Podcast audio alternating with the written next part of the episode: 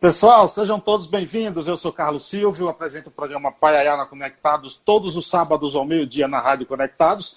Você acessa radioconectados.com.br. Não deixe de acompanhar também os nossos podcasts. Estamos nas seguintes plataformas: no Spotify, Diesel, TuneIn, Google Podcast, Apple Podcast, Cashbox e também tem tudo no site do programa, que é paiaianaconectados.com.br www.jornalismo.br. Lá você encontra os nossos colunistas, o escritor Darlan Zurk, o jornalista e pesquisador de cultura Assis Ângelo e o também jornalista e crítico musical Sérgio Martins. Hoje, 19 de 8 de 2020, edição de número 148 dessa série de entrevistas que iniciamos aqui durante a pandemia. Todos os dias, uma personalidade importante, falando de coisas importantes também. Hoje não é diferente meu convidado é um premiado jornalista, autor de dois livros, apresentador, passou por TV Globo, Band, diretor de jornalismo da TV Cultura e âncora também do Jornal da Cultura. Foi presidente da TV Zimbo, em Angola, atualmente correspondente internacional do Diário do Poder, nos Estados Unidos. William Correa, seja bem-vindo, que honra recebê-lo. Obrigado pela aceitação. Imagina, a honra é minha participar do seu programa. Como vai você e os seus espectadores, internautas? Boa noite a todo mundo. É uma e honra. Ouvintes, né? E ouvintes, né? Porque vai para a rádio também. Vai para a rádio também, ouvintes, telespectadores, é tudo, é tudo junto e misturado, né? você fala de onde? Exatamente. Você fala de onde, William? Eu estou nos Estados Unidos, como você bem lembrou, eu moro na Flórida, em Boca Raton, para ser mais preciso, que é uma cidade que fica a 60, 50 milhas de Miami, né, para as pessoas se localizarem. É uma cidade litorânea, no sul da Flórida. Mas você é um mineiro, né, lá de Montes Claros, é isso? Sou, sou do norte de Minas. Eu nasci lá no norte de Minas e fui muito cedo viver em Belo Horizonte, né?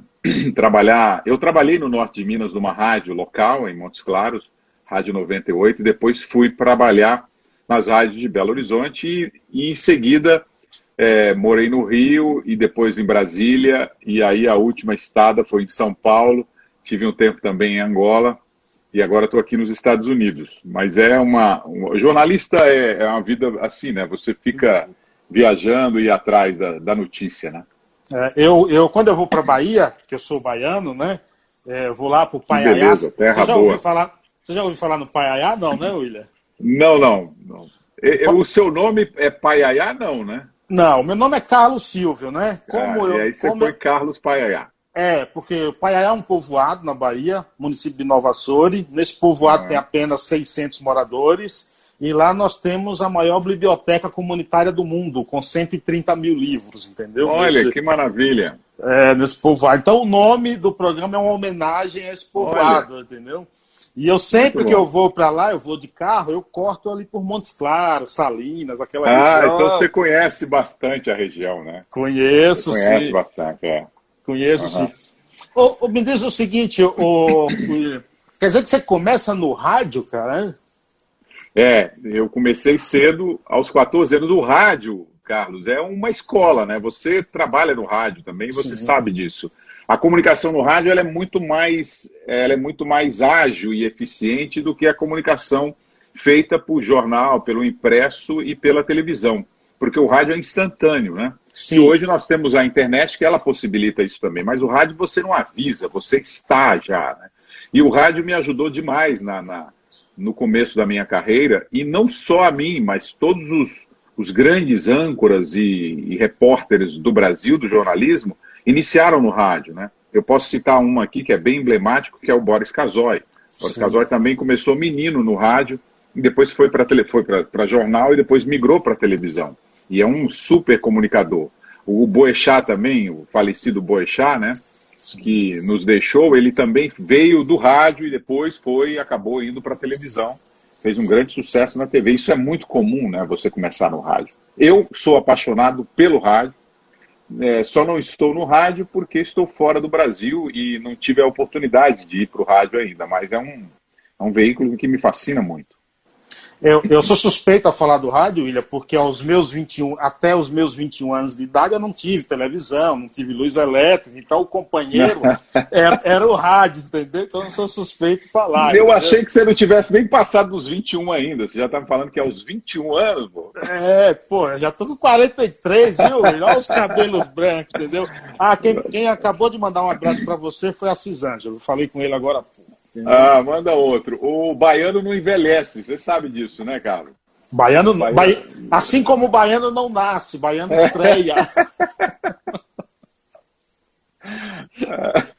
né? Baiano estreia. O que, é que te leva, o que é que te leva ao mundo do jornalismo, o, o, o William?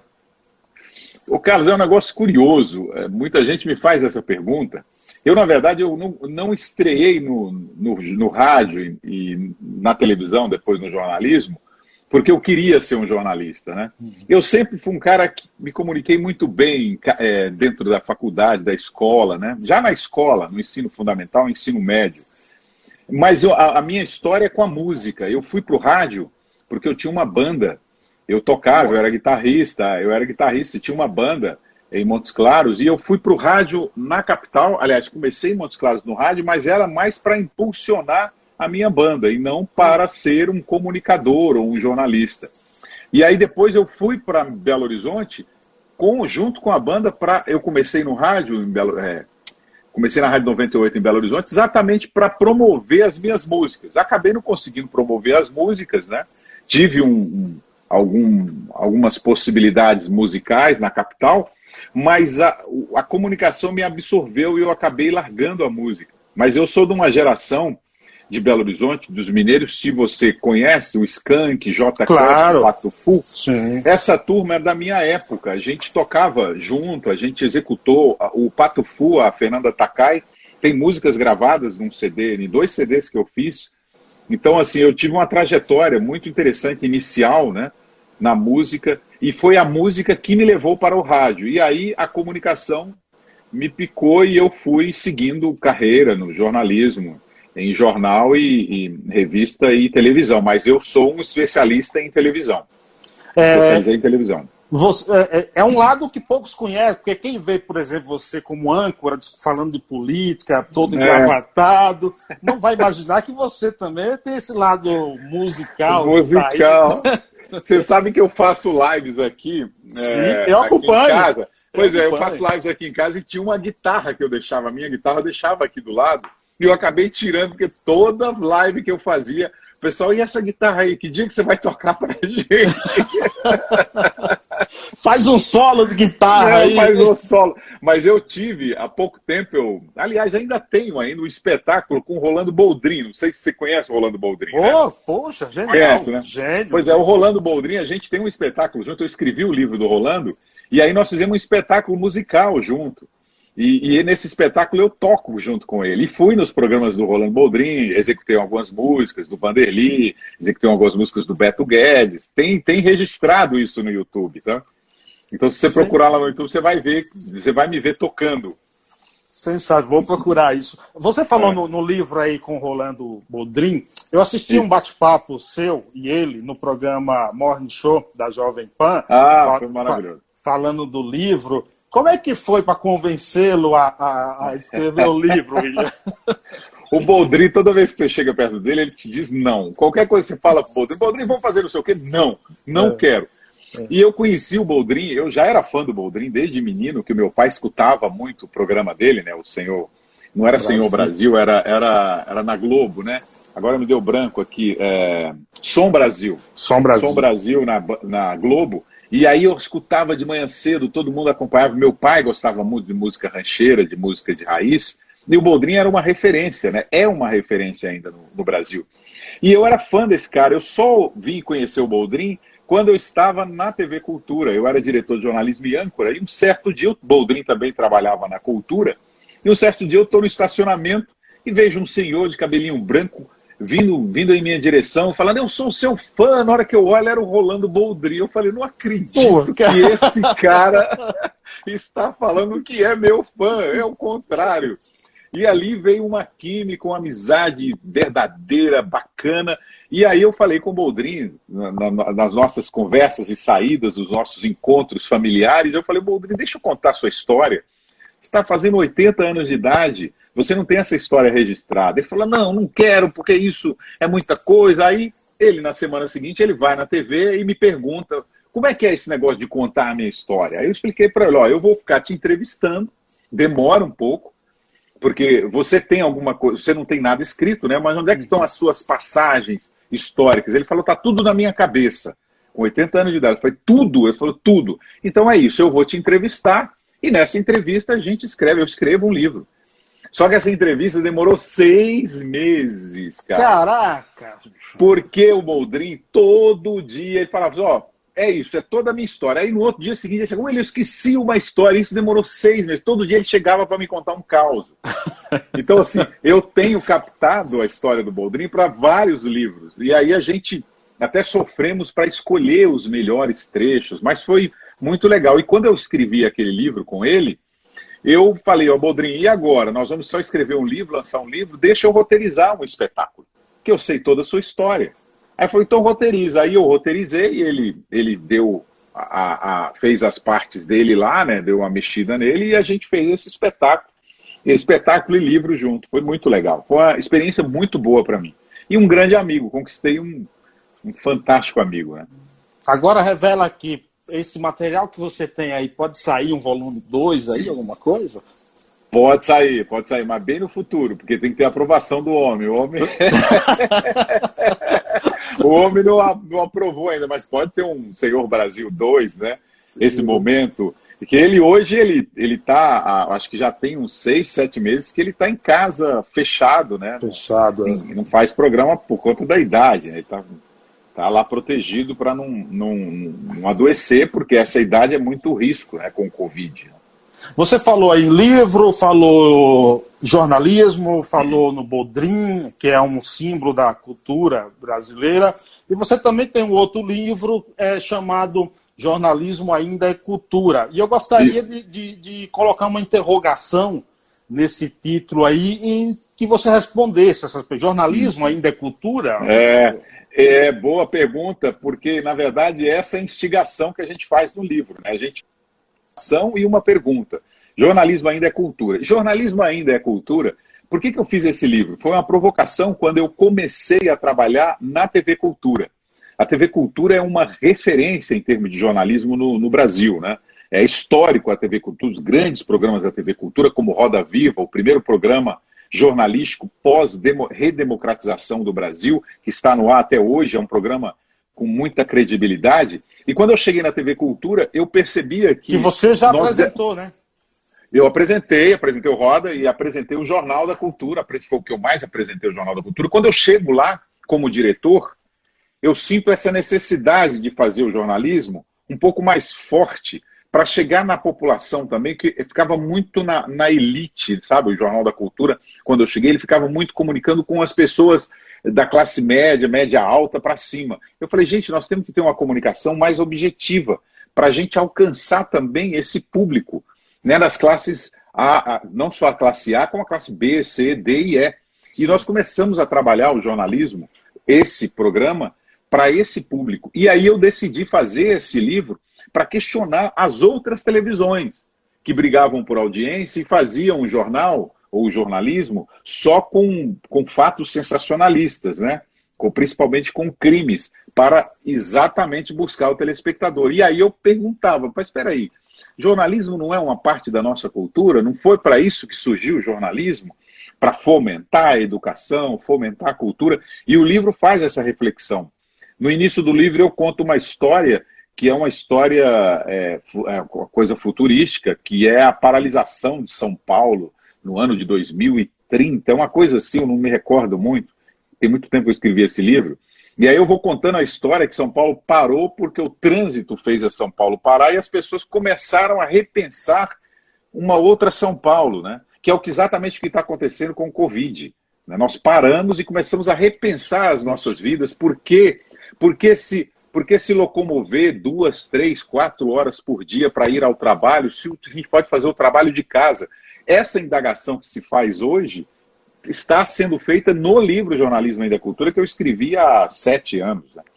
E era exatamente isso. Eu falava, pô, mas a gente pode criar esse home office, é muito mais legal, né? é muito mais gostoso, é, você se dedica muito mais, que você vai ter mais tempo para o seu prazer, para a sua família, para o seu estudo, né?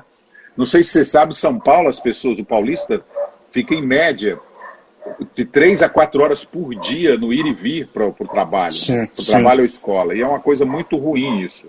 É. Perde muito tempo. Você falou aí no, no, no, jornal, aí nessa distância com o, o, público.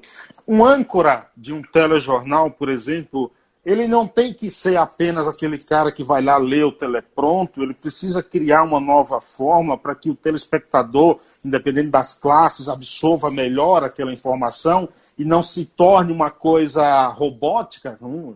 Boa pergunta, Carlos. O mundo mudou, né? Com as mídias digitais, com as mídias digitais, todo mundo hoje produz conteúdo. E, e, eu já falava isso há muito tempo. Eu sou um cara que sempre movimentei as mídias digitais. Há muito tempo eu venho fazendo isso. É, o Marcelo Tassi também é um cara de, de, dessa origem, né, de, de, instigar a internet. Eu já fazia isso nos veículos de comunicação por onde eu passava. Não para mim pessoalmente, mas para as empresas que eu passava. Eu achava que tinha que ter um, algo a mais.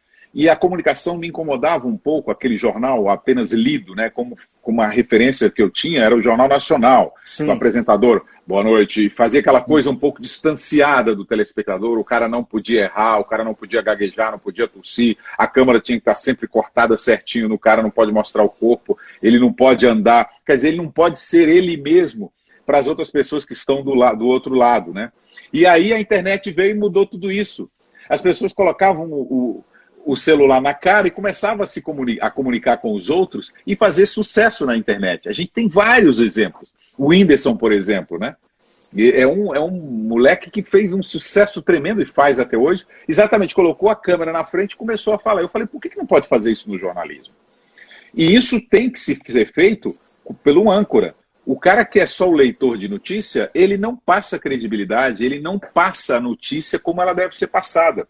A notícia ela tem vários lados, né? E quando você só lê, só é um leitor de notícia, você deixa de analisar esses diversos lados. Por isso que eu criei aquele Jornal da Cultura com dois homens, duas pessoas ou mulheres, né? Dois comentaristas, ou mulher ou homem, para fazer reflexões a respeito do noticiário e das notícias que propagam no mundo e no Brasil. Então, e eu quero aproveitar até para te fazer um agradecimento, né?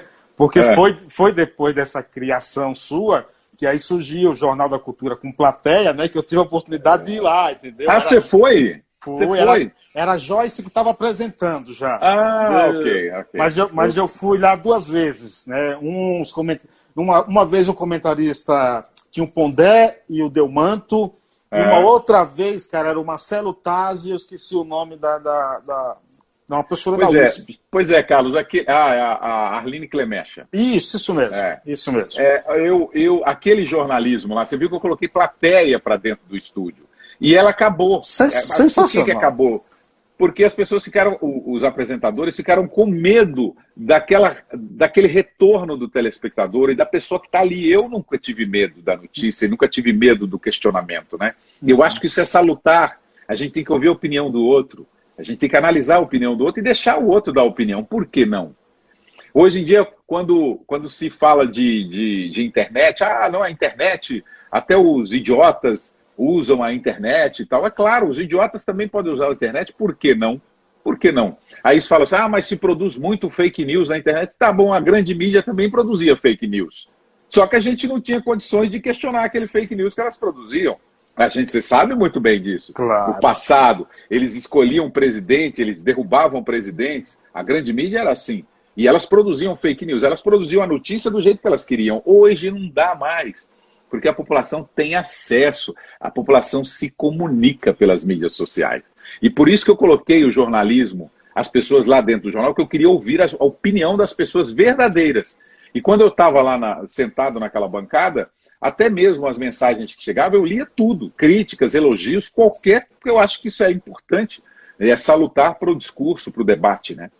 É, é claro, e assim, até tem uma frase né, do Humberto Eco que ele diz a internet deu voz aos idiotas. Isso, mas é Humberto livre. Eco. mas é livre, entendeu? Isso que é bom. Mas assim, falando da plateia, por exemplo, do jornal, as duas vezes que eu fui lá, eu vi, um, eu vi uma, algo muito bem organizado, William. Desde o é. início ali, é. comportamento das pessoas, tudo muito, muito, bem, muito bem organizado. Gostei, gostei muito da, daquilo ali. Por falar, por falar em jornal da, da, da cultura, cara, eu gostaria que você me contasse é, uma cena, falar sobre uma cena sua, que ali é. ficou demonstrado um pouco quanto o jornalismo corre em suas veias, entendeu? Enquanto te emociona. 16 de 2 de 2018, sua despedida é. que você se emociona ah, na bancada do Jornal da Cultura, cara, ali. Na verdade, o que, que é ali? Eu, quando eu entro na televisão, é, eu já trabalhei em várias. Eu trabalhei na Bandeirantes, eu trabalhei na Rede Globo, trabalhei no SBT, trabalhei na Record e trabalhei na Rede Minas, em em Belo Horizonte, e na TV Cultura e também na TV angolana. Em um determinado momento, eu comecei a, a, trabalhar como diretor. Eu fui, eu virei diretor de televisão. Isso aconteceu na Band de Brasília. E a partir dali, eu, eu sempre que eu vou para um lugar, as pessoas não, eu não quero você só como jornalista. Eu quero você também na direção. E aí eu acabo, eu acabo exercendo alguma função de direção, diretiva. E, e em Angola, por exemplo, eu era o presidente da emissora. Foi até mais, né? Eu sempre fui assim. É, sua live deu um. Deu um... É, foi uma, uma ligação que entrou aqui. Ah, que entrou. Já, já recusei. É, mas eu sempre fui uma pessoa que defendia os meus colegas de trabalho.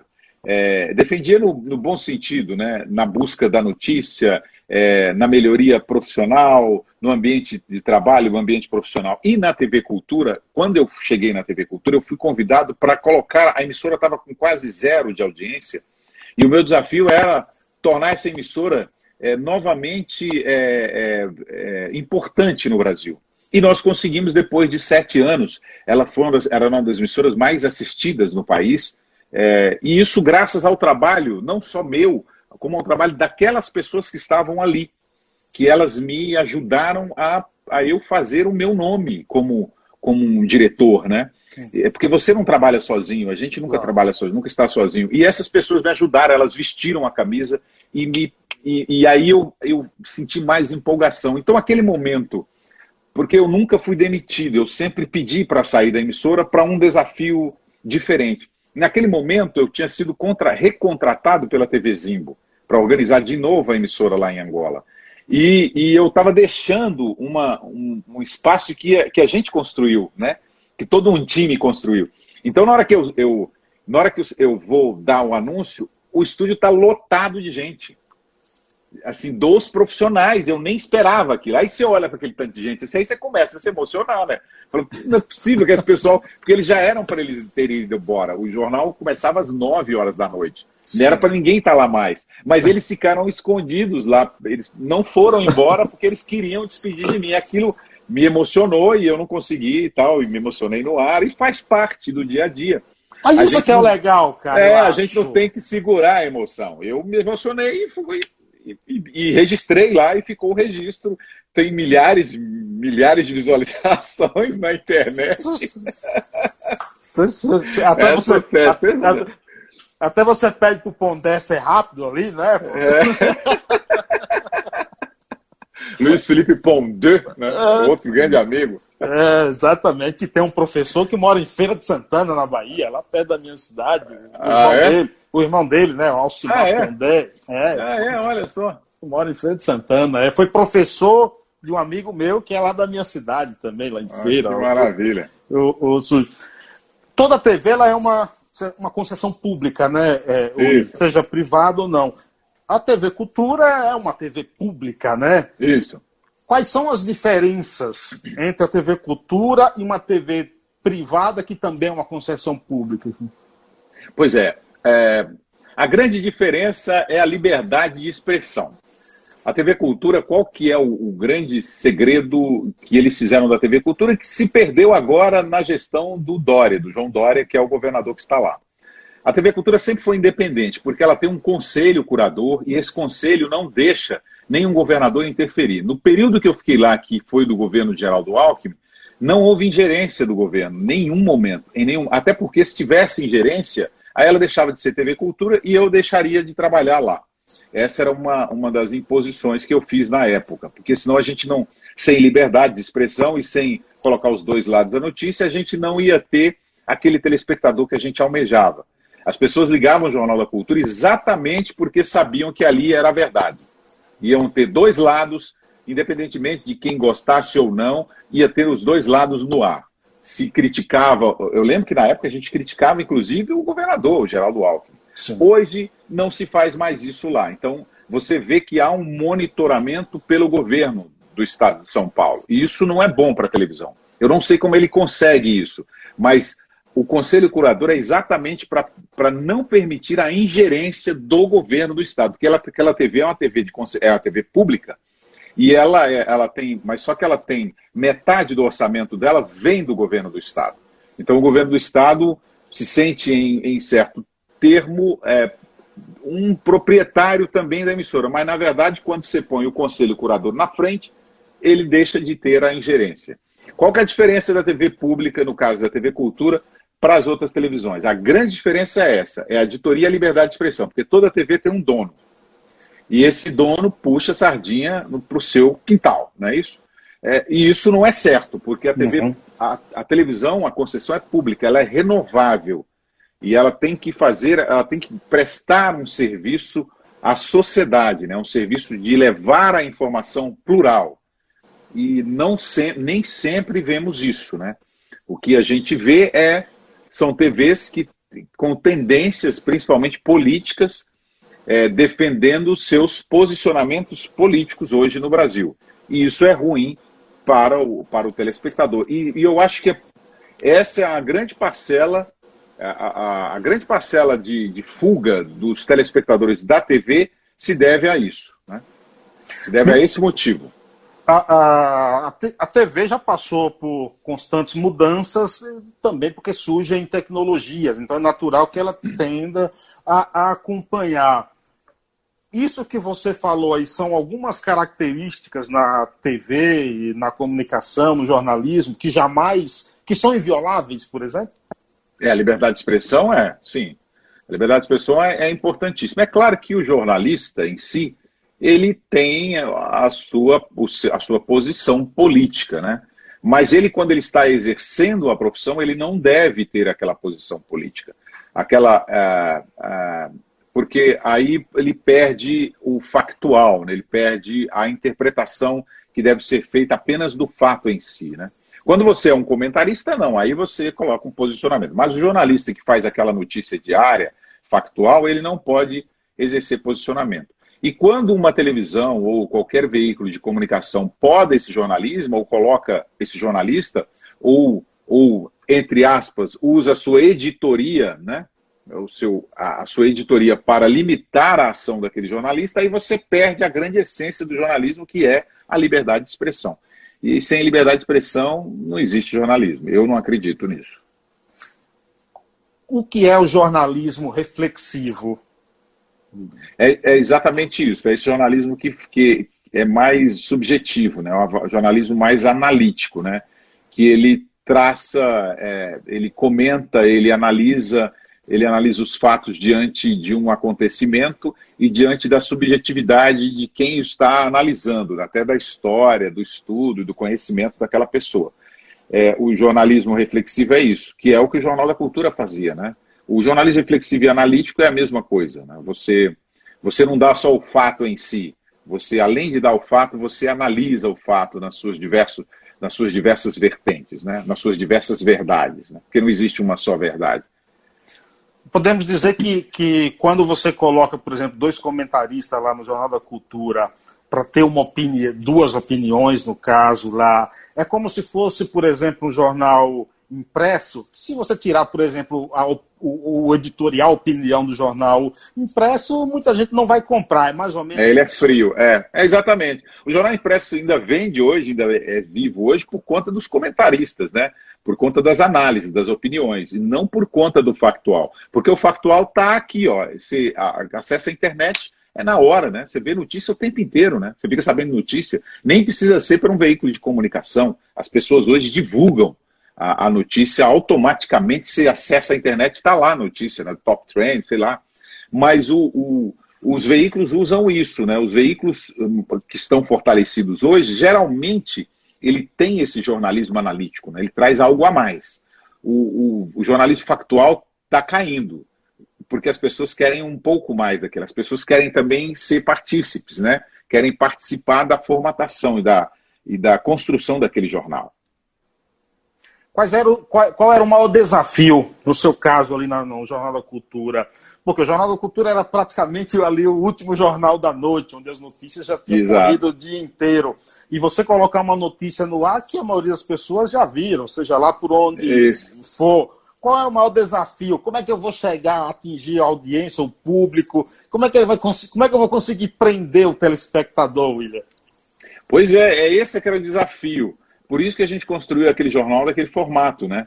Porque as pessoas, a gente sempre pensava, nove horas da noite, é quem já não viu notícia nove horas da noite, o pessoal já está cansado de notícia. Nós vamos ter que avaliar e analisar aquela notícia. Vamos ter que criar um bate-papo e até mesmo uma, vamos ter que criar uma reflexão usando também o internauta, as pessoas que estão lá do outro lado.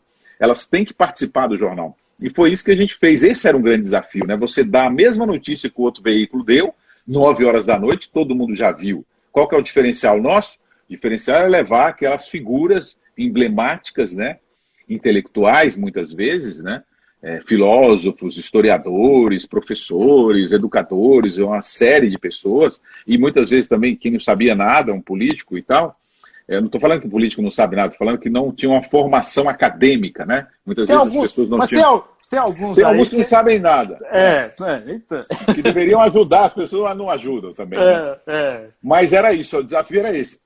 Era tornar o programa. A gente colocava sempre duas pessoas distintas para ter a pluralidade. E, e falamos: olha, não dá para ser um jornalismo factual, só dá notícia. A gente tem que analisar aquela notícia. E o âncora também tem que ser um cara participativo, tem que estar ligado naquela notícia e saber exatamente o que significa aquele, aquela informação. E era isso, a gente construía aquele jornal, que foi um grande sucesso por esse período. Eu não sei como é que está hoje, porque eu estou aqui nos Estados Unidos e não assisto mais. Agora, eu confesso, William, foi um golaço levar ali Vila, Pondé, Carnal, isso. Cortella, com aquele sotaque dele que não tem quem não pare é. pra, pra assim.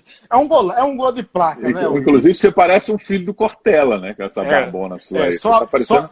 só, só a barba. é, na verdade, ali na bancada tinham os maiores, os livros mais vendidos do Brasil. É, os autores estavam ali, os escritores, né? Estavam ali na, naquela bancada, né? Que é como você bem falou, né? Tinha gente poderosíssima, né? O Pondé, o Carnal, Cortella, Vila, Ayrton Soares, né, Jaime Pinsky, é, Aline Clemecha, muita gente fera, né? Muita gente fera, só gente fera.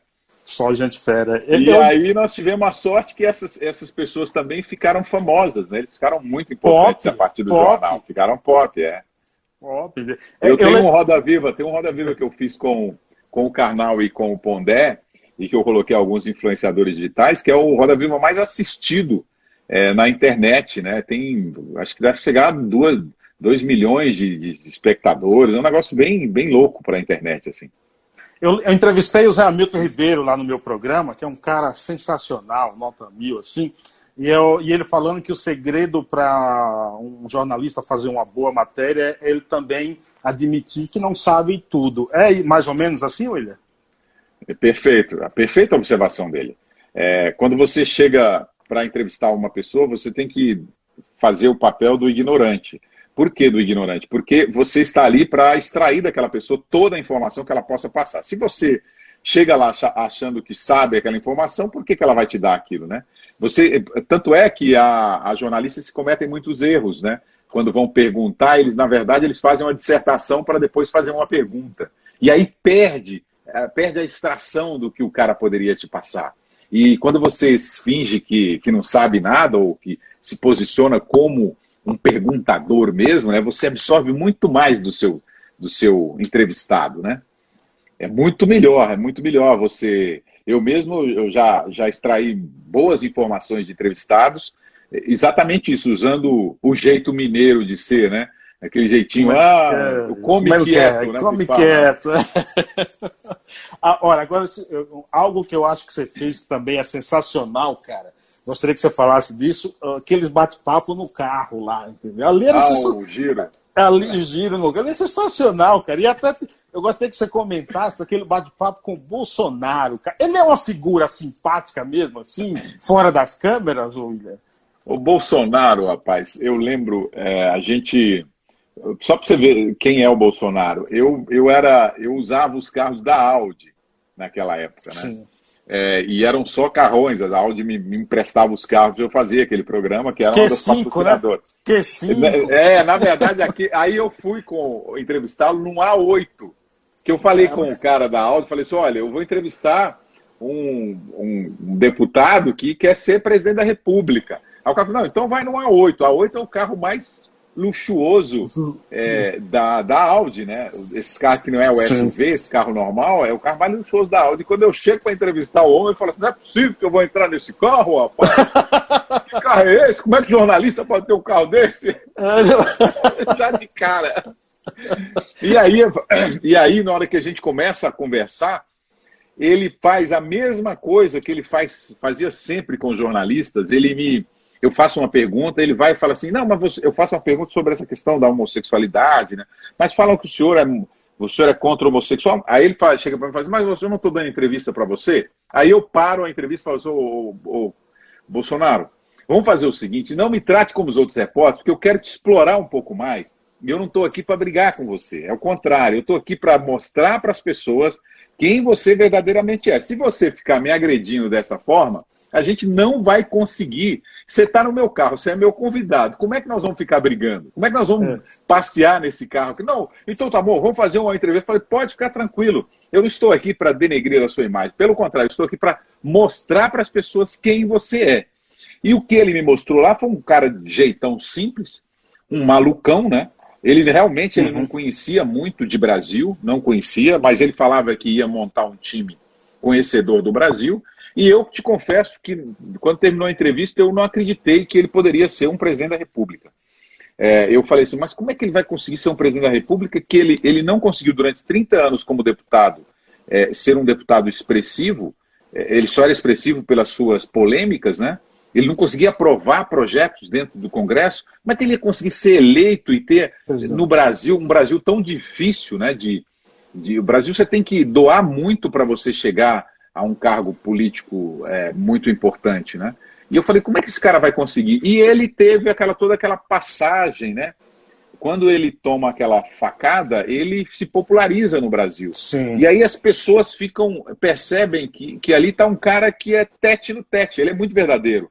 Tudo que ele propôs. Eu não estou aqui é, apoiando o Bolsonaro nem negando o Bolsonaro. Eu estou fazendo aqui uma visão claro. jornalística. Claro. A, a, qualquer pessoa, mesmo quem goste ou não dele, vai saber que ele cumpriu todas as promessas de campanha. Ele é igualzinho aquele cara, aquele deputado que eu entrevistei no carro. É a mesma pessoa na presidência da República. Ele não mudou. Ele é aquele jeitão, não, ele fala, ele, ele é um jeitão assim meio estovado, mas é um, é um cara gente fina, sabe aquela coisa de, de estovadão? E aquilo ali eu fiquei impressionado, assim, ele levou aquilo para a presidência tiozão, da República. O tiozão do churrasco mesmo, né? E ele levou aquilo para a presidência da República. Eu não acredito. Às vezes eu vejo coisas que ele faz que eu não acredito. É claro. E aí, ou você ama ou você odeia. Ninguém vai ser. Todo político brasileiro, Fernando Henrique Cardoso, Lula, Dilma, é, Tancredo. É, Tancredo não, porque Tancredo acabou morrendo, aí ficou esse ícone, né? Da, da moralidade e tal mas é, tinha aquele outro mineiro lá, que Itamar Franco. Itamar Franco. Todos eles tinham uma, algo bom e algo ruim. É, tinha gente que amava e pessoas que odiavam. Né? Agora, o que eu acho que um governante tem que preservar é o seguinte: não ser corrupto. É, é, o dia que encontrar uma corrupção dele, do Bolsonaro, aí sim a gente tem que cair de pau em cima dele. Mas até agora, pelo que está se que está aparecendo, isso não ocorreu, né? Isso. Que é o caso, que é o contrário do PT, né? O PT era um partido que quando chegou ao governo, é, foi uma esperança, né? Pô, o trabalhador, Sim. rapaz, o trabalhador Sim. que não, não teve escolaridade, chegou ao poder para ajudar o trabalhador. E realmente todos acreditaram, todos nós acreditamos naquela visão. E depois, quando foi ver, estavam roubando o erário público total Exatamente. do país, né? E o, a política brasileira, eu critico, é isso. O Brasil tem que sair dessa toleira dos ladrões que continuam ainda assaltando o país. Ainda continuam assaltando o país. Independente não... de partido, independente de partido. Independente, ó. ladrão é ladrão, meu amigo. Vai é. ter que ir para cadeia. Agora, William, quando, tá, quando saiu a confirmação da eleição de Bolsonaro, Aí você lembrou dessa, desse seu momento aí do carro? Você sabe que quando terminou a entrevista, eu não sei se ele lembra disso, mas quando terminou a entrevista, eu falei para ele assim, ô Bolsonaro, você quer ser mesmo presidente do país? Eu falei, quero. Eu falei, então faz o seguinte, você precisa de um cara para te treinar, para você ficar calmo. Você fica muito nervoso quando está dando entrevista. Ele falou, não, não estou nervoso com você. Comigo não, mas com outras pessoas eu já vi que você está ficando. Aí ele vira para mim e fala assim, mas você não quer me ajudar? Só que eu morava em São Paulo e ele em Brasília. Eu falei, pô, eu moro em São Paulo, como é que você vai fazer? Você vai conseguir me pagar? Ele falou, não, não tem dinheiro. Eu falei, então como é que você quer que eu venha para cá te ajudar? E olha, o cara virou presidente da República, hein? Caramba, o, o, o, Rodrigo está lá em Alagoinhas, do perfil aqui de Paz para Paz, diz o seguinte: como você analisa o fanatismo partidário é, na contemporaneidade? É, o Brasil ficou muito dividido, viu, Rodrigo? O Brasil ficou dividido. É, esse nós e eles está estragando o país, está acabando com o país. O país está deixando de pensar. As pessoas estão muito emotivas e, muito, e, e, fazendo análises muito apaixonadas. Ah, não, isso não serve. Ah, não, isso aqui é de direita. Ah, não, isso aqui é de esquerda. Esse, essa figura direita-esquerda, ou nós e eles, tem que acabar.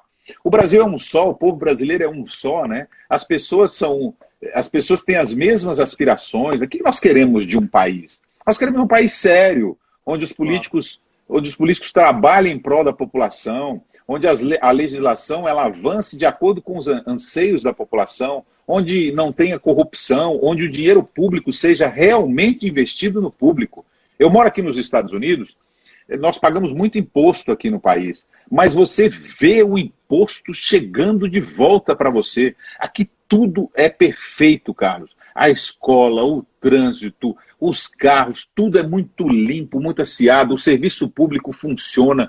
Por que, que no Brasil não funciona? O Brasil é a oitava potência do mundo. Por que não funciona? Porque tem um ralo, um ralo do, do escoamento do dinheiro público que não para. E a gente tem que aprender a escolher essas pessoas. Então a gente tem que deixar desse negócio de rotular as pessoas de direita e de esquerda. Vamos parar de rotular e vamos ver o histórico da pessoa. Se o cara não é bom, se o cara não foi bom no seu passado, por que, que ele será um bom governante? Não tem sentido, gente. E a gente perde essa análise, entendeu? De onde esse cara vem? De onde é que esse cara vem? Onde ele se tornou isso? O que, que ele já fez pelas pessoas? Ou qual é a intenção dele? A gente tem sempre que analisar isso. E nunca analisamos, ficamos perdendo. Ah, esse é de esquerda, esse é de direita, ah, não, esse é de centro esse é do PSDB, esse é do PT. Em primeiro lugar, no Brasil, você não consegue fazer campanha sem ter um partido. Aí já, já queima tudo, né? Você não pode ter. É, é, é, é ser um candidato. Avulsa, candidatura avulsa. Candidatura avulsa, como é aqui nos Estados Unidos. Aí não tem como. Então, você precisa de um partido. Agora, qual partido você entra? Você entra no partido próximo à sua ideologia. Tem uns partidos que são mais de esquerda, direita ou centro, mas em todos os partidos tem gente boa e tem gente ruim é só a gente saber separar o joio do trigo, né? Eu sou, eu sou a favor do seguinte, William. Para mim é o seguinte: o ca... quando o cara é eleito, a obrigação dele é gerir corretamente o Isso. erário público. Se ele comete um deslize, seja de um real, ele tem que ser punido com voto, não pode votar num cara desse mais. A gente tem que fazer isso, cara. Se, se, se você for, se você for dizer, ah não, mas o outro roubou também, cara, Aí, meu amigo, você não quer que acabe a corrupção. Ô, Carlos, o, o, a gente tem que mudar também a legislação brasileira. É, é, a legislação brasileira ela tapa muitos olhos para a corrupção, né? Se demora muito, precisa de quatro instâncias para provar que o cara roubou. Que quatro instâncias, rapaz? Um juiz lá de, de primeira instância e um outro juiz de segundo grau já resolve a questão. Aqui o cabra rouba ali na, é, o dinheiro e tal, antes dele provar, ele está preso. ele está preso. Se tiver alguma suspeita em relação a ele aqui nos Estados Unidos, o cara vai para cadeia e depois ele prova. Aí no Brasil, não, o cara fica quatro instâncias. Muitas vezes o cara está com 80 anos de idade, aí ele é condenado, como aconteceu com o Paulo Maluf, aí não vai ser preso. Porque é, por causa da idade. Por causa da idade. E isso aconteceu quantas vezes? Quantos políticos foram, foram condenados pelo STF? Conta para mim. Só um. Não, um. Um, um é foi o Lula. O Lula. Só. Só. Mas nenhum. Mas nenhum. Muito, nenhum. Muito pouco. E mesmo muito... assim, depois começaram a soltar todo mundo, né? não adianta nada. Tem um, tem um ministro aí que gosta de um habeas corpus, que é uma, mara, que é uma mara... Até, de, até de madrugada ele acorda para liberar um, um habeas corpus, é uma maravilha. É Como claro que há, há uma justificativa de que a justiça ela tem que, que reavaliar, né? A, a, a justiça tem que ser muito fiel aos princípios dela e ela não pode ter. É por isso que tem a, aquela venda, né?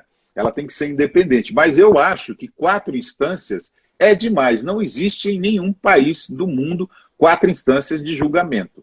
Não há necessidade. Acho que uma primeira instância, segunda instância, já é o suficiente para provar se a pessoa deve ou não é, ser condenada. Como é que você está vendo esse momento político você travou aí Estados... e depois voltou. É, deu uma travada. Está travado é que... ainda. Tá? É o, é, é o seu mesmo. Olha lá, estou até tá, vendo tá... aqui, ó, ainda temos um código penal baseado em 1940, cheio de emendas. É exatamente isso. É, o Código exatamente. Penal brasileiro é muito antigo, né? É, aí, o, o que dizer do Rio de Janeiro com seus quatro últimos governantes é, com passagem na cadeia, William? Carlos, eu não sei se é você ou sou eu que estou travando aqui. É, eu acho que. É, enfim. Eu estou te ouvindo, continue falando, melhor. É, é, o cara, só, foi, só, foi, a gente falar do, do STF e começaram os cara a. Roubam, os caras roubam um sinal, entendeu? travar sua live. William, como é que você está vendo esse momento político aí nos Estados Unidos, aí, próxima eleição, aí? Como é, qual a tua análise aí? Eu fiz uma análise ontem aqui com dois convidados muito importantes, que eles fizeram análise é, do momento atual dos Estados Unidos, né, dessa eleição, tem dois presidentes, a eleição é dia 3 de novembro. É, as pessoas têm que entender que aqui a eleição é facultativa, então ninguém é obrigado a sair de casa para votar. E esse é o grande desafio dos candidatos. Você tem um candidato, aqui é polarizado, você tem dois candidatos, um candidato que é do Partido Republicanos e um candidato que é do Partido Democratas. Pelo republicano, o Donald Trump tenta a reeleição. E pelo Democratas, Joe Biden, que foi o vice-presidente de Barack Obama, da, da, da gestão Barack Obama, está tentando derrubar o Trump. E o que, que ele fez? Ele escolheu agora uma mulher para ser vice-presidente, chama Kamala Harris. Ela é uma promotora, ela vem da promotoria aqui dos Estados Unidos. Ela é, ela é filha de um jamaicano com uma indiana, então ela, portanto, é uma mulher negra. E eles estão tentando, o democrata está tentando pegar aquele voto do imigrante, né? aquele voto das minorias, do negro, né? dos estrangeiros, dos imigrantes. Enquanto Trump está tentando vender e, e, o, e o Democratas quer, quer vender um país é, para todos, né? Enquanto Trump quer vender a questão da, da proteção do país, do emprego, né? Que os estrangeiros roubam o emprego dos americanos, é um outro perfil, né? É, mas ele tem grandes chances. Há 40 anos, o único presidente que tentou reeleição e não ganhou foi o Bush pai. O restante, há 40 anos, todo presidente americano que tenta reeleição ganha. Então ele tem grande chance de ganhar essa eleição. O, o Mister aqui diz o seguinte: o que dizer do Rio de Janeiro com seus quatro últimos governantes, governadores, com passagens na cadeia, hein, William? Que coisa pois é. maravilhosa. É. Eu não sei como é que se escolhe, eu não sei, eu, eu sempre questiono isso. É, como é que consegue o Brasil escolhe bandido para governar é, estados, municípios é, e para ser político no país, né?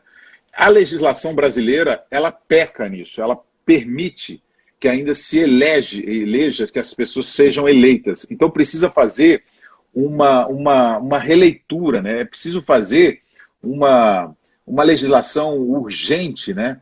É, para rever é, esse processo eleitoral. Né? Então, é, eu sempre, sempre critiquei essa legislação brasileira, que eu acho que ela permite que as pessoas as pessoas têm que fazer uma reforma política urgente, reforma política já. Ela permite que essas pessoas cheguem ao poder. E aí as pessoas sempre falam, ah, mas quem vota são o cidadão, é o cidadão que vota, mas ele tem opção. A gente consegue, agora ainda dá, a gente consegue ter mais transparência, né? Porque a internet permite isso, né? Essa eleição, isso. por exemplo, ninguém vai ficar assistindo programa de televisão, nem programa de rádio. As pessoas vão ficar acompanhando o candidato é, é, é na internet, né? É, e, e, mas você consegue saber mais em quem você vai votar. Mas ainda no Brasil, quando você dá um, um real é, para um, uma pessoa que não tem nada, ela acaba votando ainda. O Brasil ainda pensa assim, né? Nós temos que evoluir muito ainda em termos de, de consciência política. Mas, Ué? infelizmente, temos muito corruptos é, no, no, no, na, uh, exercendo cargo público. O Enio te pergunta: qual a proporção de marketing embutido no jornalismo nos dias atuais? É, boa pergunta. É, o Emerson, o jornalismo sempre foi distanci... ele sempre teve um distanciamento da área comercial e da área de marketing, né? É, a área de marketing só atua no jornalismo para divulgar a, os programas. Hoje eu acho que a minha grande crítica não é nem questão da interferência do marketing, sim a questão da interferência do sensacionalismo né, no jornalismo. É, o marketing ele, ele trabalha em prol do, do jornalismo, ele não entra eh, no, no, na editoria do jornalismo, ele é mais um. Ele funciona mais como, um, uma publiciza, publicização do jornalismo. Então não há uma interferência grande, não. O grande problema hoje é o jornalismo sensacionalista. E as fake news, né? Claro. É, ó, tem um recado aqui, ó. O Reginaldo diz o seguinte: William, você que tem acesso ao Pondé, pelo amor de Deus, pede para ele não pular para a esquerda, nem aparecer na foto com essa turma. Ele não venderá mais os livros nem os cursos. Mas ele não é. Mas ele não é de esquerda. Ele não é de esquerda. Ele, na verdade, o Pondé é, é um, pelo um Brasil melhor, né? Pelo que eu conheço a figura, né? É, ele, pelo menos é, todos os livros que eu já li dele e as conversas que eu tenho com ele, dá para ver que ele é um ele é um homem conservador, né? Ele é mais, ele está tendência, tendência mais de centro, centro-direita do que para a esquerda. Para quem quiser te acompanhar direto dos States aí, William, como é que faz? Você está com um canal aí no, no YouTube? É, eu tenho. Eu tenho minhas mídias sociais, eu faço sempre algumas reflexões na internet. William Correia Jornalista, que é o meu, o meu YouTube, né? William Correia Jornalista, e tem o Facebook William Correia Oficial. É, são esses dois que eu uso. Mas se digitar na William Correia Jornalista, já vai cair em algum desses dois. Né? Tem o Insta, eu faço sempre, eu estou sempre publicando gravações, publicando, é, é, fazendo lives, né? entrevistando pessoas. É bem interessante a gente vocês acompanharem aí a, a, minha, a minha caminhada aqui nos Estados Unidos. Eu, eu acho, eu, eu sempre paro para acompanhar as tuas lives e os debates lá, acho bem pertinentes. Assim, é, eu vi que na hora que eu fui, eu fui entrar aqui no, no, no, YouTube, eu já via que você já era cadastrado no meu, no meu Insta, né? Quando eu fui entrar no Insta, que eu já vi que você estava cadastrado no meu Insta. Já, já, já estou seguindo lá. Muito já, bom um tempo inteiro lá. Eu, William, sinto-me honrado em bater esse papo contigo. Gostaria de ter, te agradecer por ter disponibilizado esse tempo aí, cara. Imagina. Satisfação mesmo, viu?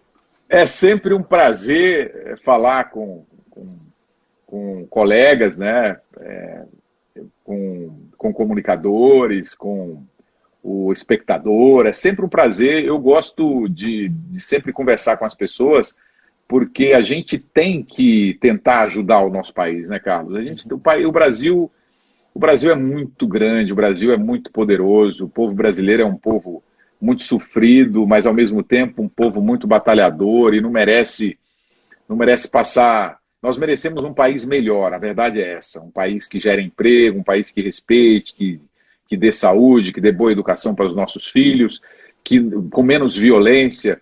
E eu acho que o meu trabalho ele contribui para isso, né? Para a melhoria do conhecimento, para melhorar o conhecimento das pessoas, para que as pessoas tenham um pouquinho mais de que consigam pensar um pouco mais. É isso que eu faço com as pessoas. Eu sacudo as pessoas e falo, oh, vamos pensar, vamos pensar, não aceite aquela informação do jeito que ela é, vai atrás de outras informações, não, aceite, não, se, não seja rotulado, não aceite te rotularem, né? É, na verdade, é isso que eu faço. Eu tento, com o meu trabalho, melhorar o nosso país e melhorar o povo brasileiro. E eu sou brasileiro, então me orgulho disso. E estou sempre disponível, na hora que você quiser. Então, prometa aí para as pessoas que a próxima sua live você vai dar um riff de guitarra aí também para as pessoas. Pode deixar. Eu vou tocar violão, porque guitarra nós temos que montar um, é... um estúdio grande. Mas quem, quem quiser, tem lá. Digita o William Corrêa cantando, que você vai acessar um monte de coisa minha lá. Vai ser no programa do Rolando Boldrin, que eu, eu faço muito poucas apresentações, né? O jornalismo não deixa muito ter essa, essa diversão total. Eu faço muito poucas, mas, mas eu gosto da música, eu gosto da vida, né, Carlos? Claro. A vida sem a música não é fácil. Eu sou um cara que gosta de viver. Que gosto bom. de trabalhar, gosto de viver, gosto de amizade, gosto de pessoas, né? curto a minha família de montão. É, isso é muito bom. Eu vou guardar aqui para um dia que você vier no Brasil um chaveiro do Paiaiá, que é para você Isso, guardar esse nome agora. Eu vou cobrar, cara. hein, cara? Eu vou cobrar. Claro. Você fica onde, na verdade? Eu estou em São Paulo. Eu moro em São Paulo há 22 anos. Você está em São Paulo? Né? É, tá mas eu vou no Paiaiá uma vez por ano, entendeu? Eu tá vou lá, no, no, no, povoado lá, entendeu? Beleza. Obrigado, viu, William? Satisfação, obrigado você, viu, cara? Igualmente. Um abraço. Satisfação a todo mundo que nos acompanhou. Muito obrigado. Boa noite. Tchau. Valeu, gente. Grande abraço. Até a próxima. Boa noite. Mais podcasts como este você encontra no site da Rádio Conectados, radioconectados.com.br ou no seu aplicativo de podcast favorito.